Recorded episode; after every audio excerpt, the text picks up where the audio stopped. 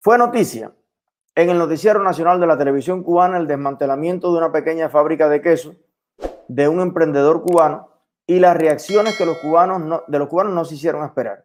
Una de ellas fue la del humorista Marco García, que publicó un poema que dice así. Me prometí hace semanas no desgastarme en análisis sociopolíticos económicos. Me prometí no dejar una neurona más en intentar encontrar lógica donde no impera. La desactivación de una pequeña, ínfima fábrica de queso ha sido celebrada a bombo y platillo en el mayor y único espacio estelar de noticias de mi país. Entonces me pongo en la piel del campesino y pienso que tener 42 vacas en Cuba es un acto heroico, por si no lo saben los compañeros del noticiero.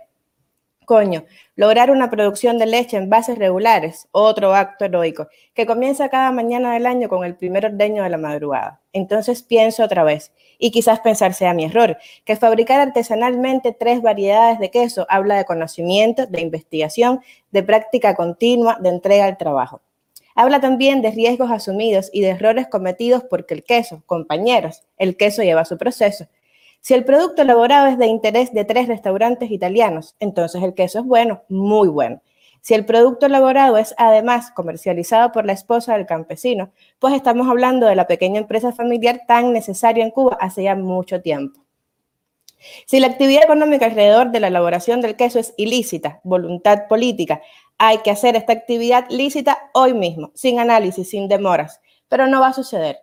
Entonces este guajiro cubano será condenado y seguiremos eternamente comprando como país el queso a guajiros holandeses y alemanes que sí pueden de forma lícita tener 40 o 400 vacas, que sí pueden hacer queso gouda, placer y que sus esposos amables sí pueden participar en la actividad.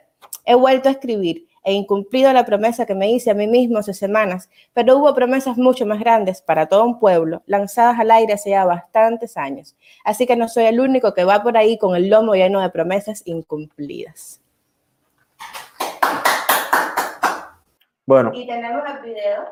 Sí, vamos a poner el videito del noticiero eh, brevemente, después vamos a un contacto, eh, pero es importante ver lo que describe este humorista, artista cubano, cómo se celebra con bombo y platillo el seguir desmantelando la escasa, inocua matriz productiva que existe en nuestro país contra viento y marea. Adelante. La entrega de leche a la industria es un indicador que la provincia de Artemisa incumple.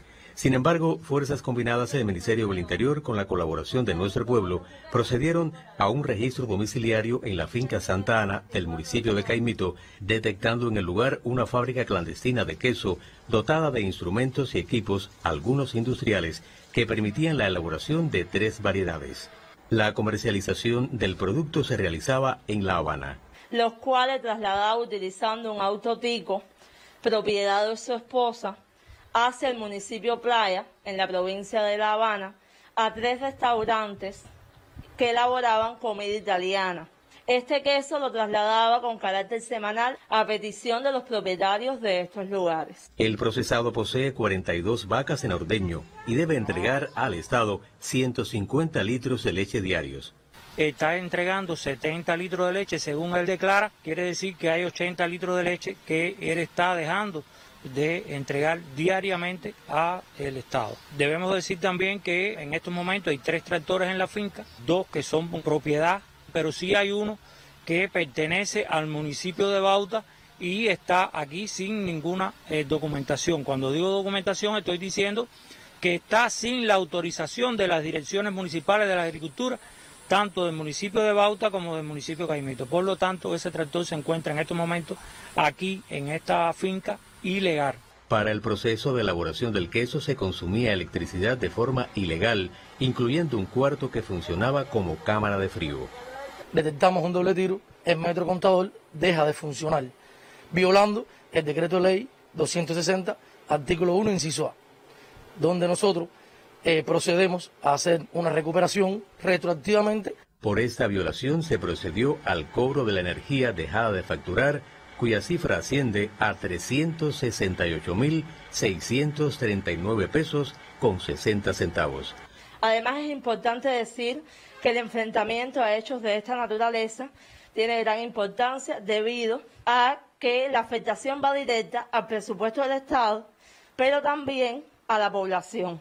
Durante el operativo se confiscaron 316 litros de leche, dos pesas, cántaras, 140 litros de cloro, moldes, 353 libras de queso, tanques de procedencia industrial de acero níquel, una máquina selladora de nylon y otros recursos usados, en este caso de actividad económica ilícita, cuya investigación continúa.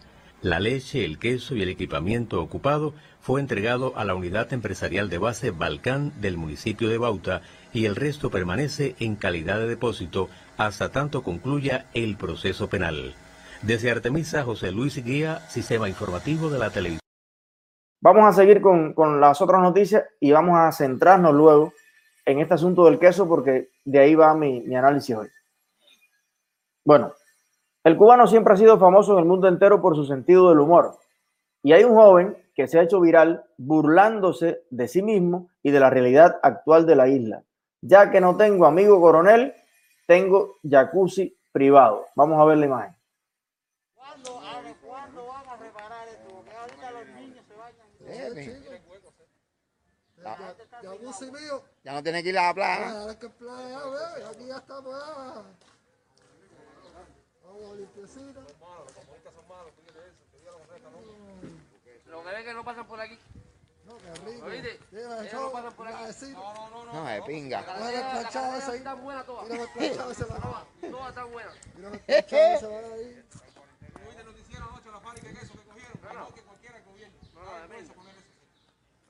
Tremenda piscina. ¿Cómo está esto, papi? No, esto está de pinga. Si ya no se puede ir a la, 23 y 74. no se puede ir a la Eso no playa. se ha visto, no se puede ir a la playa, vamos aquí. De pinga. ¡Fuera! Dime.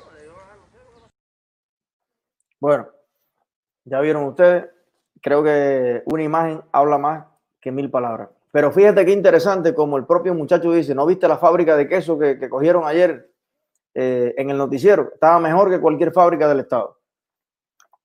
Eh, definitivamente, estos muchachos no son ni amantes del comunismo, ni del PCC, ni de las ideas de Marx, ni de las ideas de Engel.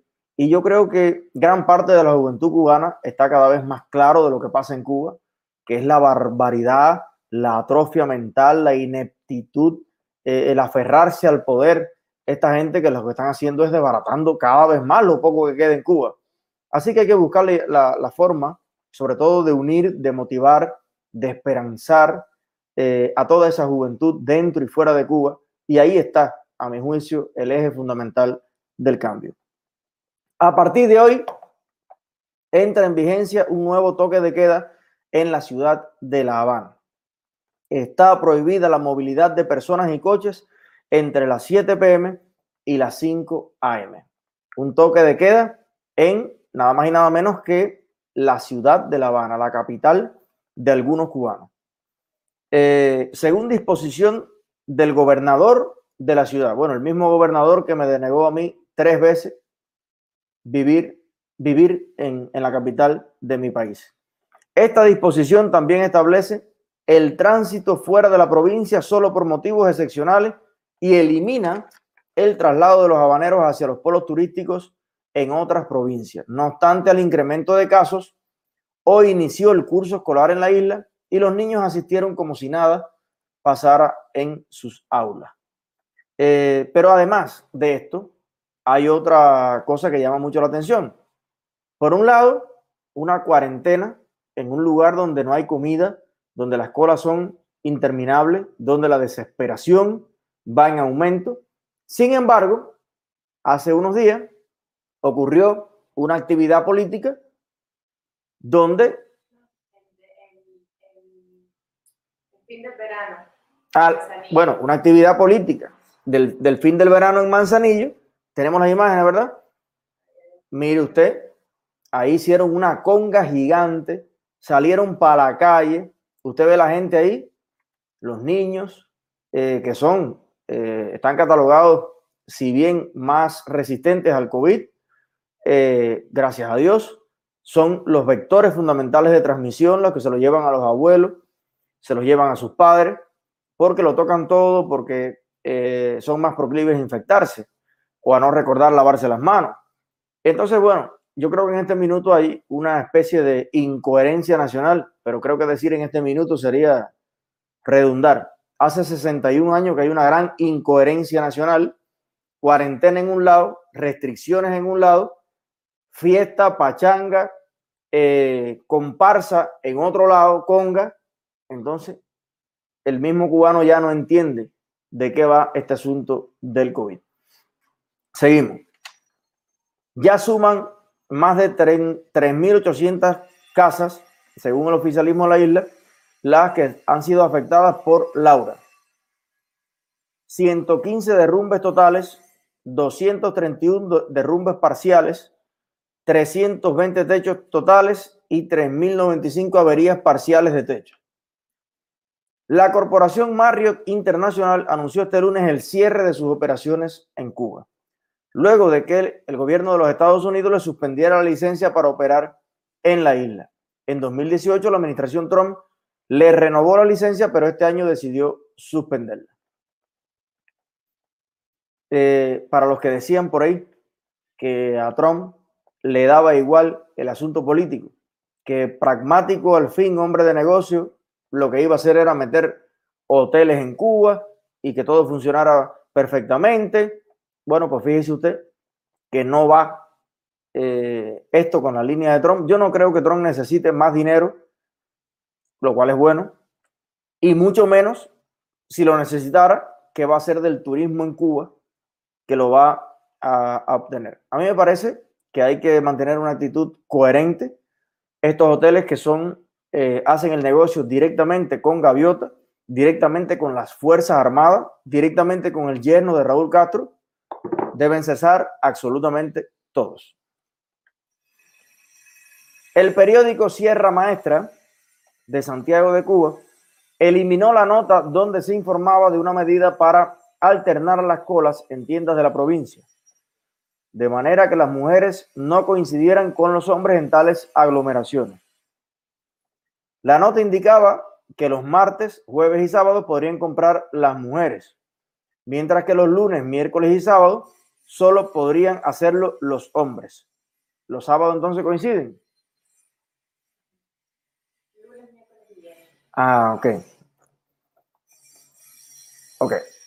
Entonces los domingos quedaron reservados a aquellas personas de los llamados grupos vulnerables, embarazadas, ciegos, sordos, entre otros. Bueno, ustedes saben que esta nota, eh, nada, causó cierta polémica, reacciones en las redes sociales. Eso es para que ustedes vean que cada vez que alguien dice, no, eh, eso no hace nada, lo que dicen en los canales, nadie lo oye, nadie, nadie está en eso. Y para que ustedes vean cada vez que se da un revuelo en las redes sociales, ahí van ellos a tener que tomar alguna, alguna decisión. Me pregunta Giovanni Oliva que si Manzanillo queda en La Habana, ¿por qué? Hemos dicho algo de Manzanillo. Ya la conga fue en Manzanillo y el, y el, y el, y el toque de queda es en La Habana. Pero es lo que estamos diciendo. El COVID está esparcido por todo el país y en algunos lugares hay conga y en otros hay toque de queda. Es la contradicción que, estamos viendo. Michael Osorbo fue detenido ayer nuevamente por expresarse a favor de la liberación de Silverio Portal. Bueno, Michael, que ya saben ustedes que ha tenido un mes eh, de película, de película de terror, detenido nuevamente. ¿Por qué? Por expresarse a favor de la libertad de ese negro cubano valiente a punto de quedarse ciego y a punto incluso de perder su vida con graves problemas de salud que la dictadura cubana mantiene eh, encerrado, haciendo sufrir a su esposa y a toda su familia.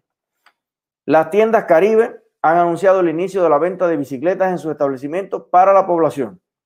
Estas ventas serán en los locales habilitados para recaudar dólares. Ahora estas tiendas van a vender además bicicletas.